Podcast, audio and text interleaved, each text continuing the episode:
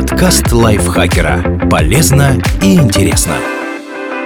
Всем привет! Вы слушаете подкаст лайфхакера. Короткие лекции о продуктивности, мотивации, отношениях, здоровье, обо всем, что делает вашу жизнь легче и проще. Меня зовут Михаил Вольных, и сегодня я расскажу вам, как повысить свои навыки в мультиплеерной игре. Начните с одиночной кампании. В большинстве мультиплеерных игр есть одиночные режимы. У Battlefield, Call of Duty, за исключением Black Ops 4 и Titanfall, это сюжетные кампании, а в Apex Legends и Dota 2 — обучение. Это отличный способ ознакомиться с механиками игры и доступными картами, привыкнуть к управлению, стрельбе и системе передвижения. А еще в одиночных режимах часто раскрывают подробности о персонажах или локациях, которые встретятся в сетевой игре. На ваши навыки эти детали никак не повлияют, но зато помогут погрузиться в игровой процесс. Тренируйтесь в соответствующих режимах. Некоторые соревновательные игры предлагают специальные режимы для повышения навыков. В Apex Legends и PlayerUnknown's Battlegrounds это стрельбище, Fortnite — песочница. В CSGO, Overwatch и некоторых других шутерах можно играть с ботами. Также для Counter-Strike есть пользовательские карты, в которых можно тренировать скорость реакции, точность и так далее. Матчи с компьютерными противниками позволяют изучить локации в спокойной обстановке, а тренировочные режимы ознакомиться со способностями персонажей и запомнить, как работают разные виды оружия. Играйте регулярно. Как выяснили ученые, ключевую роль в повышении навыка в онлайн-баталиях играет не общее количество матчей, а их регулярность. Играть по 10 матчей каждый день эффективнее, чем участвовать в 100 сражениях раз в несколько дней. Поэтому выделяйте немного времени на игру каждые 1-2 дня. Так уровень ваших умений вырастет гораздо быстрее. Смотрите стримы профессионалов.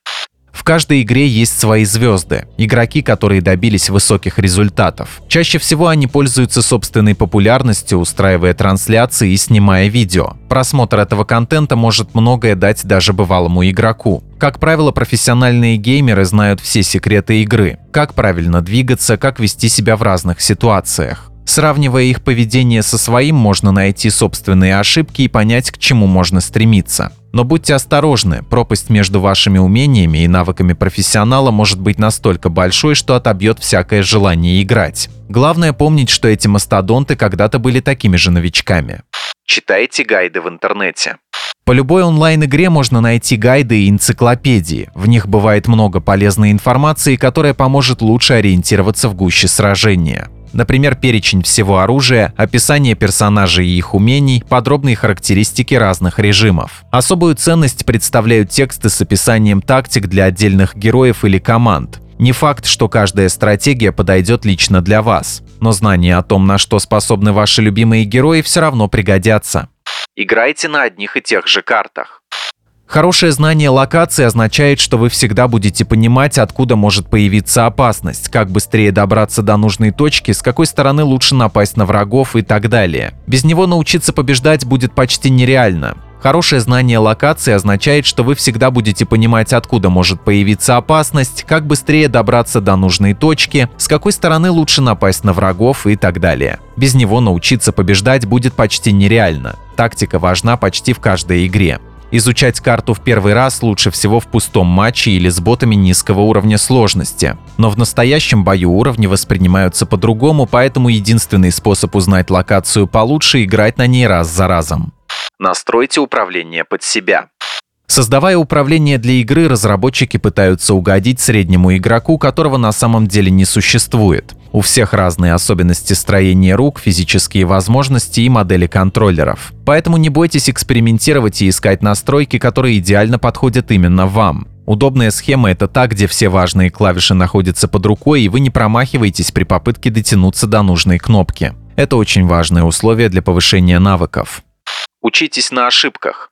В соревновательных играх часто приходится проигрывать. Это актуально для всех игроков. От поражения никуда не деться, это часть опыта. Вместо того, чтобы расстраиваться из-за очередной смерти или проигрыша, лучше извлекать из них пользу. Каждый раз задавайтесь вопросом, почему вы проиграли. Это укажет на аспекты, которые вам нужно улучшить. Например, если вас убили откуда-то сзади, начните чаще смотреть по сторонам и оглядываться. Если враг использовал необычную комбинацию способностей и оружия, поищите в интернете, как ей можно противостоять.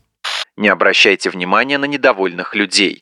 Среди фанатов мультиплеерных игр часто попадаются вспыльчивые и негативные люди. Своими фразами в адрес других игроков они могут не только испортить настроение, но и отвлечь от вашей цели повышения навыков. Практически в каждом сообществе есть свои убеждения о том, что какие-то герои, виды оружия или способности недостойны уважающего себя геймера. К примеру, некоторые фанаты Apex Legends относятся так к пулемету Spitfire, а отдельные игроки в CSGO к пистолету-пулемету P90. Не придавайте этим стереотипам значения. Играйте за тех героев, которые вам нравятся, и выбирайте то оружие, что пришлось по душе. Если ваши методы не нарушают правил игры и работают, то нет причин отказываться от них. Не забывайте получать удовольствие.